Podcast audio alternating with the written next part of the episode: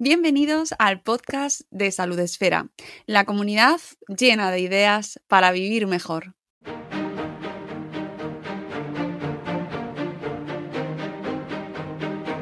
Bienvenidos a un nuevo episodio del podcast de Salud Esfera. En nuestro programa ya sabéis que intentamos acercaros siempre a contenidos pues, para buscar y, y ayudaros a encontrar un estilo de vida un poco más saludable, a sobrevivir un poquito mejor. Y creo que eh, la herramienta que os vamos a acercar hoy, el libro del que os vamos a hablar hoy y además la divulgadora que seguro que conocéis, eh, os ayudará un montón, ya solo por el hecho de seguirla, de, de, de, tener su contenido a mano y por supuesto de leer este libro. Bienvenida Tamara Pazos, ¿cómo estás? Hola, Jo, pues muy, muy contenta de estar aquí y de que me hayáis invitado y que, jo, es un espacio estupendo para hablar de los temas que me importan a mí, sobre los que más leo, o sea que estoy contentísima. Nada, gracias a ti, es un honor y un lujo tenerte aquí con nosotros. Eh, soy muy admiradora de tu trabajo desde que llevas ahí, he seguido tus pasos desde hace tiempo y he visto cómo has ido publicando eh, ya este el segundo libro, así que un honor para mí que estés aquí y que te pases por aquí un poquito para presentar, que sé que estás en medio de todo el, la gira promocional y la presentación de este libro y que te tengo que dar la enhorabuena porque me ha encantado, me ha gustado muchísimo también. Me ha gustado, Jova, qué, qué bien, qué bien. Es que me siento muy afortunada porque estoy teniendo un feedback muy bueno. Gracias. No, no. Gracias, gracias. Me, me, ha gustado muchísimo. ¿Quién es Tamara Pazos? Vamos a presentar convenientemente eh, a esta divulgadora que podéis seguir desde su cuenta de Instagram, sobre todo. Tamara Pazos Cordal. Eh, ha hecho máster en neurociencia especializada en el comportamiento humano. Actualmente investiga en su tesis doctoral cómo utilizar la divulgación científica como prevención de riesgos para la salud a través de talleres y de su cuenta de Instagram putamente, que ahora te preguntaré por esa, por esa cuenta, intenta descifrarnos cómo funciona el cerebro en su conjunto. Su primer libro, La biología aprieta pero no ahoga, se publicó en Paidós en 2022, que además tengo aquí. ¿eh? Estás mirando el calendario, en plan. No, no, no, que no tengo. y además me fascina cómo has podido sacar dos libros en tan poco tiempo. Y aquí tenemos eh, su último libro. Este libro te hará vivir más o por lo menos mejor. Elige buenos hábitos y adapta tus rutinas y mejora tu bienestar, publicado también por Paidós.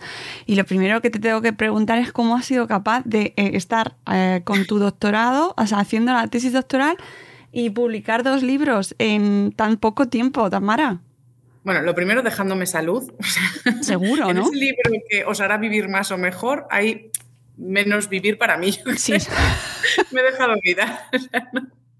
Está mi sangre ahí directamente para ya. daros vida. No.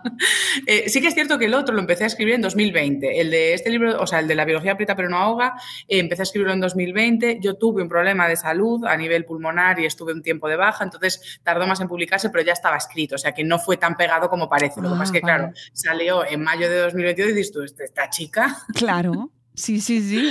Y eh, este libro, el que acabo de publicar ahora, eh, sí que llevó también un año. O sea, empezamos a firmar el contrato eh, cuando salía el anterior y ya empecé a recopilar la bibliografía científica, pero sí que es cierto que digo que me dejé salud porque fueron desde octubre, noviembre hasta enero, febrero que lo acabé, estuve en exclusiva con este libro. No estuve haciendo podcast, no estuve haciendo charlas, tuve un parón en la tesis, que mis tutoras, gracias, y estuve en exclusiva solo integrando toda la información de lo que había recopilado porque hay mucha, o sea, es muy, mucha densidad y tratar de masticarlo para que quede ameno.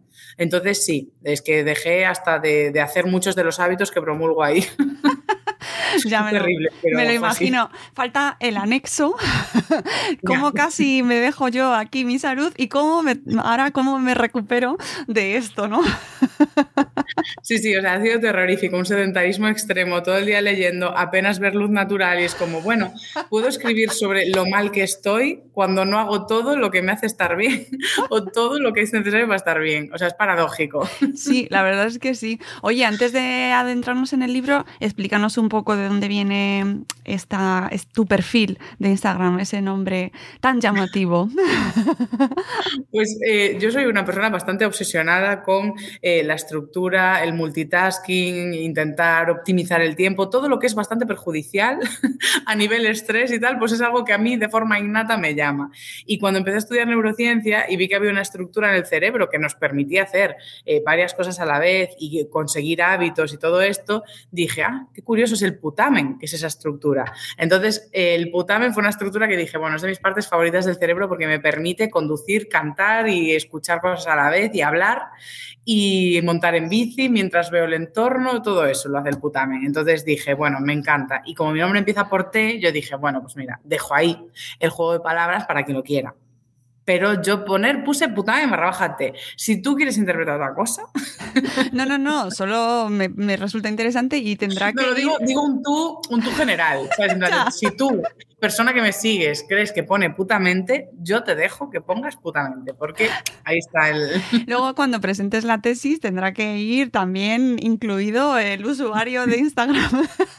Y el tribunal en plan, claro. tu Instagram nos da igual, Tamara. Sí, sí, sí, pero así, a ver qué os, qué os parece. Bueno, eh, cuéntanos este, este, este libro que te hará vivir más, o por lo menos mejor, em, ¿cómo lo has organizado? Porque me parece muy interesante ya directamente desde la organización y la relevancia de esos hábitos que, has incluido, que son básicamente, bueno, básicamente, como si fuera poco, los ritmos circadianos, el sueño, la atención, el ejercicio físico y la alimentación en ese orden.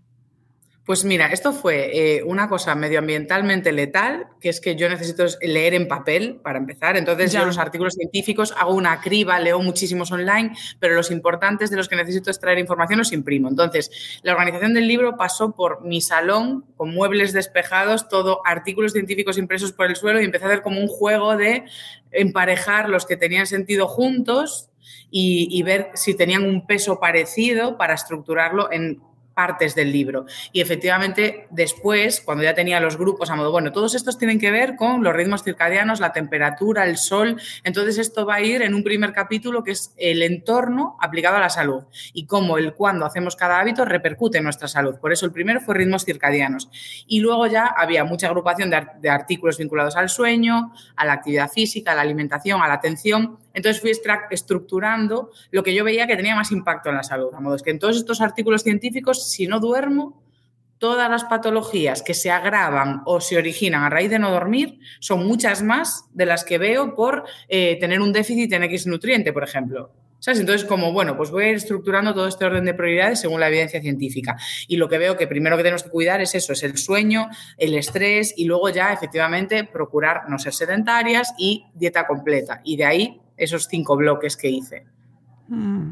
Eh, además lo vas explicando durante todo el libro. Eh, mm, no, creo que se pueda leer por separado, aunque sí que está estructurado en los cinco bloques, pero yo recomiendo la lectura lineal porque lo vas explicando.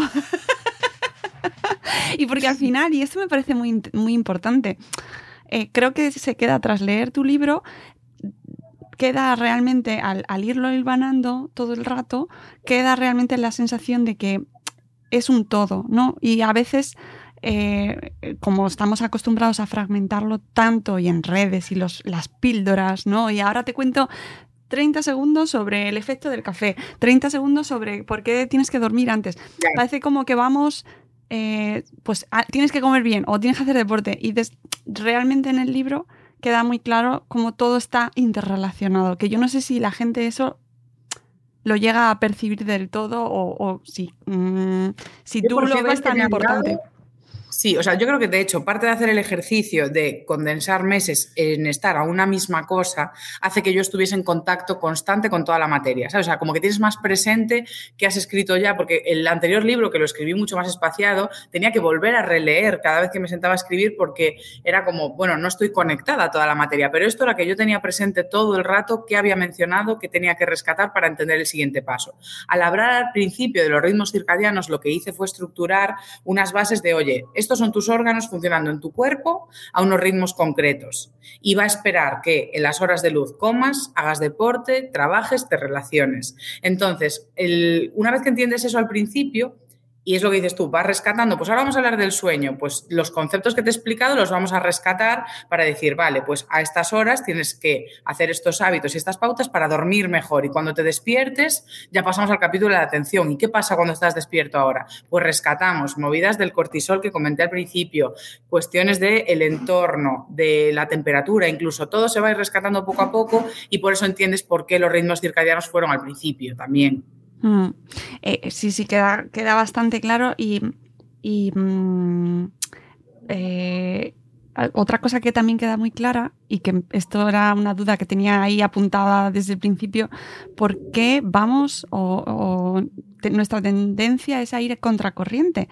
Es decir, ¿por qué cuidar nuestra salud va? Eh, es lo más complicado en vez de ir de, o sea, que es que nos surja de manera natural saber que no, pues oye, es que se está yendo el sol, me voy a dormir. Eh, ¿Sabes? ¿Por qué se nos ha complicado tanto eh, cuidarnos de una manera, mm, no quiero decir natural, pero sí siguiendo. Intuitiva. Intuitiva, mm, llamémoslo así. Algo que sale orgánico, por así decirlo. Sí. al final, al cerebro, el cerebro es como un poco rata, le gusta ahorrar energía. O sea, el cerebro todo lo que puede hacer más fácil no lo va no lo va a hacer más difícil. Entonces, al cerebro le gusta. Eh, lo que le resulta más sencillo hacer. Entonces, dependiendo de en qué entorno estés, va a ser más probable o más fácil que hagas unas cosas u otras. Es decir, si tenemos un entorno en el que hay, que es el que tenemos, eh, unas jornadas laborales intensas, eh, muchas veces no se respetan las jornadas laborales, te llevas el trabajo a casa, trabajamos más horas de las que tocan y luego tú necesitas descansar, necesitas un tiempo de ocio y dices tú, vale, sí, estuve 14 horas trabajando, 12 horas trabajando, pero es que ahora necesito pues por lo menos dos horas mías. Entonces, ¿a quién se las quitas? Al sueño. Pero es que aún encima llegas al espacio de ocio y las plataformas están diseñadas de forma que las consumamos más de lo que honestamente querríamos. Es decir, si tú te sientas al principio del día a diseñar cuánto tiempo voy a estar en Instagram, es probable que pongas más, menos tiempo del que acabas estando, porque una vez entras, ellos promueven pues, circuitos cerebrales que son más de recompensa, cortoplacistas, el diseño de la plataforma está estructurado de forma de efecto tragaperras. Tú no sabes qué hay en la siguiente vídeo, no sabes qué hay en la siguiente historia, pero puede ser algo que te gusta o algo que no. Puede haber premio, puede no haberlo. Entonces estás ahí con el easy, easy y vas pasando y siempre hay premio, siempre aparece. Eh, en esa tragaperras siempre hay algo que te guste. Entonces todo eso hace que predomine en nuestro cerebro la recompensa inmediata y, lo que, y la opción más accesible. También entramos a un supermercado, eh, que esto es algo que siempre me irrita un poco y me gustaría profundizar y aprender más sobre cómo se regulan esos espacios, porque tú entras y entras por el pasillo muchas veces del alcohol, de la bollería, de los ultraprocesados y dices tú, jova, lo que más veo cuando entro es lo que más debería consumir o no. Entonces, ¿cómo se regula ese espacio? Yo pienso, igual si entramos por la parte de eh, legumbres, verduras, proteínas, hidratación y todo eso que debe abundar mucho en la dieta, tenemos una percepción de, oye, pues qué fácil para mí es llegar y coger esto porque ya lo tengo a mano. Entonces, claro, yo creo que es eso, cómo tenemos estructurado el entorno y el espacio público sí que condiciona qué es más intuitivo para nosotros. ¿Están bien conservadas las estructuras urbanas o el urbanismo está diseñado para un buen transporte público eficiente o incluso ir andando a los sitios? Es seguro. Hay zonas urbanas, esto lo descubrí el otro día con una charla que di con Neuronacho, que igual, pues si me sigues a mí, conoces a Neuronacho, pues si conoces a Neuronacho, igual ya me conoces a mí, vamos muy de la mano. Y dimos una charla en la que metimos nociones como eh, el estrato socioeconómico. Y veíamos estudios que vinculaban, eh, y la frase esta que me encantó, que es tu código postal, dice más de tu salud que tu código genético.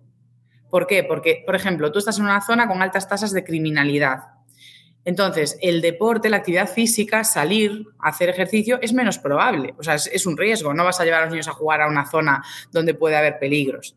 Entonces, donde vives, también en esas áreas urbanas más empobrecidas, suele haber un alto, una gran densidad de em, locales de comida rápida, de ultraprocesados, que son muy baratos. Los productos ultraprocesados también son más económicos. Entonces, claro, hay muchas cuestiones del contexto que no están directamente asociadas a la fuerza de voluntad, sino a que, pues sí, si vivo en un área concreta es más probable que tenga sedentarismo y una dieta más alta en este tipo de alimentos.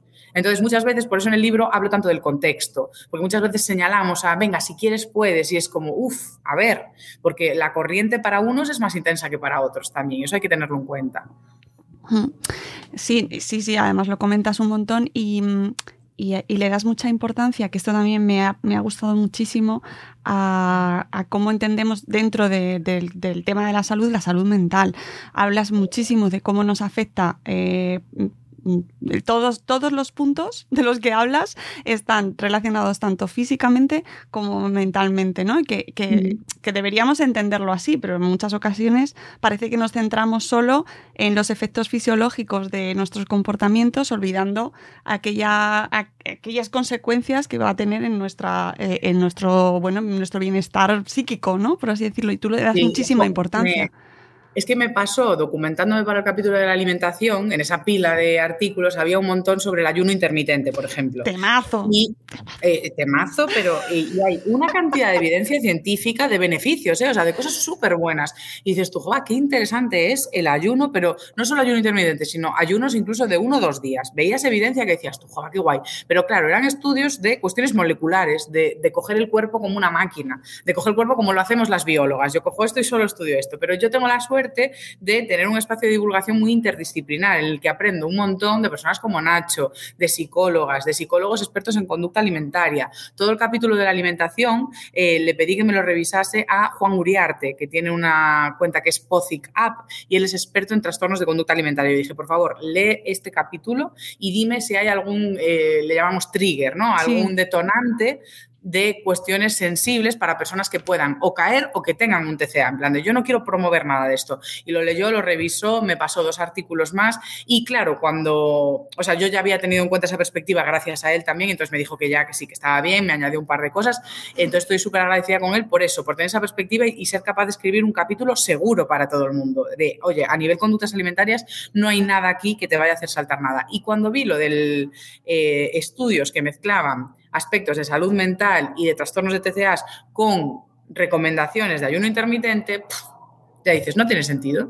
O sea, esta pauta que si lo lees a nivel biológico puede tener sentido y decir, ah, pues todo el mundo que haga ayuno intermitente. Y luego dices, ostras, no, o sea, no tiene sentido porque el estrés corporal y físico que suscita un estrés mental relacionado con los TCAs también tiene un impacto metabólico, que a veces no tenemos eso en cuenta. Claro. va, pues dieta de restricción de esto. dices, el estrés el estrés que notamos en la cabeza es físico. Está sintetizando cortisol, está sintetizando moléculas que irritan y provocan inflamación a largo plazo también. O sea, no hay que subestimar el impacto en la salud de un estrés de una dieta de restricción, porque también es malísimo. Entonces, he logrado poner todo en un contexto seguro para todas, que es lo que me dejó más tranquila. Digo yo, bueno, esto ya lo puedo sacar. y lo lea quien lo lea, creo que eso, que hemos logrado que sea totalmente seguro, que es lo importante. Claro, porque ya relacionado con el tema del ayuno eh, intermitente, que es eh, mm, una de las dudas que eh, además a nosotros mismos nos lo, nos lo preguntan, ¿no? hablad del ayuno intermitente, ¿es bueno? ¿Es malo? ¿Funciona? Pero, y, la pregunta es, ¿para qué? O sea, ¿qué quieres? ¿No? ¿Qué, qué, qué buscas con el ayuno? Porque la mayoría de la gente lo que quiere o tener un mayor rendimiento deportivo o adelgazar, ¿no? O encontrarse mejor. Venga, también podemos dejarlo así, pero Claro, eso, es tan complejo. No estaba, no estaba, perdona, te, te interrumpí. No, no, que decías que no es tan complejo. Ni es que la evidencia científica, que, eso también lo pongo, lo explico en el libro, ¿eh? Eh, no, o sea, no escondo los beneficios del ayuno intermitente en el libro por defender la salud mental, lo integré de forma que cuento la información como divulgadora. el ayuno intermitente sí que tiene cuestiones interesantes, pero no van a la pérdida de peso. O sea, la salud metabólica y el peso de cada una tiene que ver con muchísimos factores que no van exclusivamente con las horas a las que comes o directamente no se relacionan sí que puede tener sentido y es la pauta general, que yo no le llamo ayuno intermitente, sino eh, intenta simplemente separar un poco las comidas del sueño. Y ya está. Es decir, a nivel digestivo, a nivel metabólico, a nivel eh, glucosa, sí que es mejor que no comas justo antes de dormir, es decir, no te vayas al estómago si puedes. Y por la mañana un poco lo mismo, si puedes, eh, pues ducharte, vestirte, y preparar un unas cosas para salir de casa, en vez de desayunar, vestirte y no sé qué, lo que vas a hacer es darle un margen al cuerpo de, oye, pues sistema digestivo, vete levantándote, vete preparándote, bebemos un poco de agua, vamos avisando de, oye, van a caer alimentos ahí y vamos gastando una poquita de la energía que ya nos da el cuerpo al, levantarnos. Si para ti ese espacio son 15 minutos, genial, y te sienta bien. Si para ti ese espacio son 20 minutos, genial. Si para ti es una hora, genial. Hay gente que está dos horas, está activa, está bien y no necesita desayunar, genial. Pero cuando pones pautas de ayuno, ya pones horas y dices, son 8, 16 o no sé qué. Entonces, ahí ya hay restricción. Por eso yo huiría de todo eso y simplemente entiende la evidencia y la ciencia detrás de esa gestión y lo aplicas a tu vida en la medida que tenga sentido en tu vida. Mm, me gusta mucho el enfoque que le das a todos tus, a todas las recomendaciones que nos vas dando a lo largo del libro, porque son eh, eh, habla siempre de, que no, son prohibiciones o no son dogmas, sino, eh, mira, esto es lo que, pues como lo que decías ahora, ¿no? Esta es la, evidencia que hay y si lo puedes añadir a tu forma de vida o cambiarlo de alguna manera, pero sin que se convierta en algo que vemos muy a menudo, especialmente en el tema de la salud y la divulgación de por una vida un poquito más saludable, de esto, deja de comer Mm, alimentos ultraprocesados, eh, solo comida real. por ejemplo. creo, que está, eh, creo que ya está cansando, ¿eh? por suerte. Yo empiezo a ver que la gente ya dice, mira, efectivamente no hay eh, rutina de apps para tener en una semana vientre plano. O sea, ya sabemos que todo eso ya no funciona. Yo creo que sí, que ya estamos en ese punto poco a poco. Seguro. Yo creo que sí, yo creo que sí, que ya estamos preparados para este libro. O sea, creo que ya estamos preparados para entender. Yo creo que sí, porque lo voy percibiendo. O sea, eh, sí que es cierto que hay gente que quiere la medida concreta, la pauta concreta y la fórmula mágica, pero yo creo que ya estamos preparados para ir entendiendo que, lejos de aspirar a un hábito concreto, que sea un dogma todos los días lo mismo, creo que podemos entender, y el libro lo he formulado a modo manual de consulta, que tú tienes una vida con unas complicaciones que no son permanentes, van a ir variando y en cada momento de tu vida va a tener sentido una cosa u otra. Entonces, en el libro tienes menús al final de cada capítulo en los que tú puedes elegir qué incorporas, qué tiene sentido ahora. Tamara, en este momento de su vida, puede hacer de una lista de 15, 5. Pues si puedo, los hago. Y no los puedo hacer todos los días, pero un día puedo hacer 4, otro día puedo hacer 5, otro día puedo hacer 6 y siempre suma. Yo creo que hay que entender esto. En salud, cada cosa que hagas suma, no es todo nada. O sea, cada día que has ido a caminar es mejor que no haber ido. Y si es uno suelto, pues es uno suelto.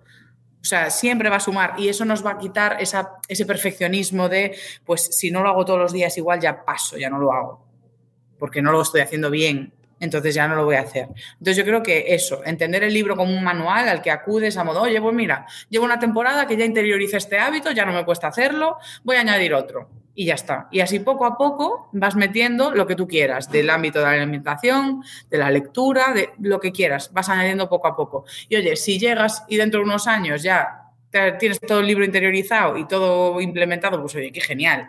Y si no, no pasa nada. O sea, no pasa nada, es que no hay que hacerlo todo. Será esa, esa personita de la que hablas, ¿no? Que es el que hace mm, exactamente. El de la peli. Sí.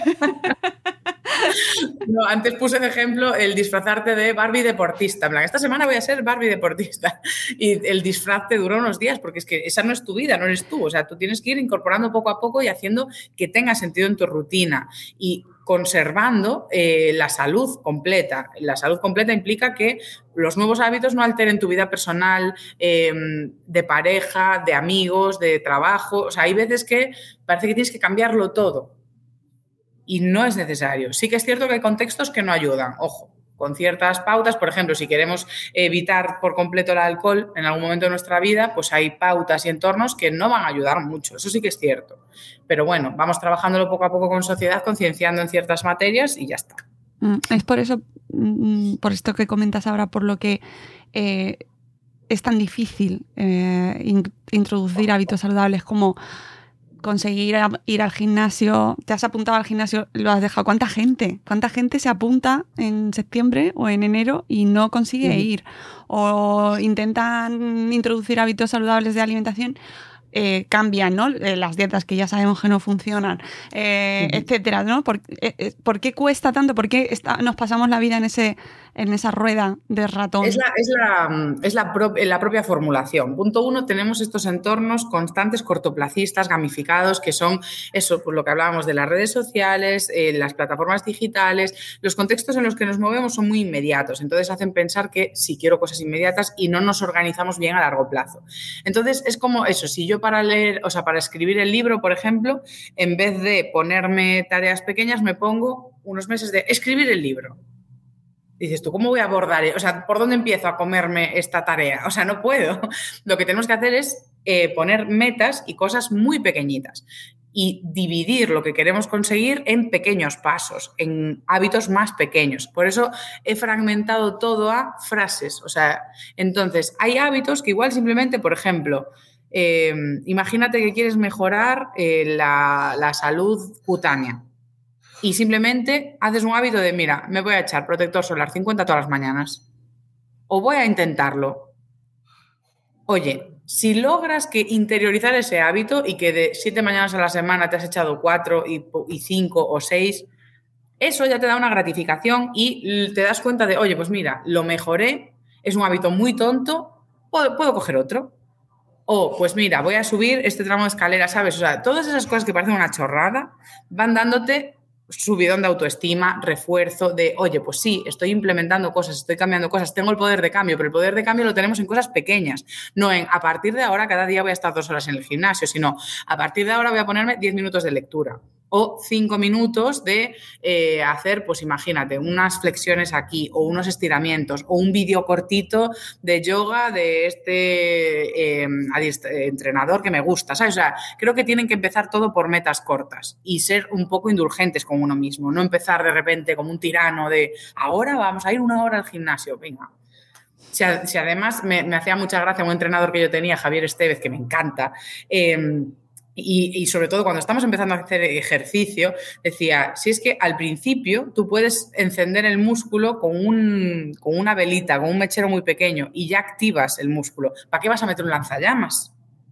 ¿Sabes? Es decir, cuando venimos de una pauta sedentaria, con poquito que vayamos haciendo, el cuerpo ya es un esfuerzo, ya estamos haciendo algo. No hace falta meterse de repente el superatracón. O sea, podemos ir poco a poco implementando pautas deportivas, nutritivas, de atención, de sueño, poco a poco. Oye, y, mm, parece como que no tenemos ni idea de ni de alimentarnos, ni de cuidarnos bien, ni de. O sea, eh, ¿crees ¿Cuándo deberíamos empezar a hablar sobre estas cuestiones? Porque, eh, por ejemplo, el deporte. El deporte siempre se nos ha inculcado de una manera mm, pues muy funcional, ¿no? Hay que hacer ejercicio, pues, o bien porque quieres ser deportista, porque, o te gusta, o porque tienes que estar en forma eh, o para adelgazar, ¿no? O sea, como que siempre hemos venimos, al menos nuestra la, mi, mi, generación, yo soy más, mayor que tú, a lo mejor las cosas están cambiando, pero venimos de generaciones en las cuales pues será todo como pensado con un objetivo muy funcional y, tengo la sensación de que cuesta ahora mucho desmontar todo lo que hemos aprendido, ¿no? Del ejercicio bueno, porque te ayuda mm, en todos los sentidos de tu cuerpo a, vivir mejor, pero no nos han enseñado eso y desmontar todo esto, más luego, por ejemplo, desmontar todo lo que nos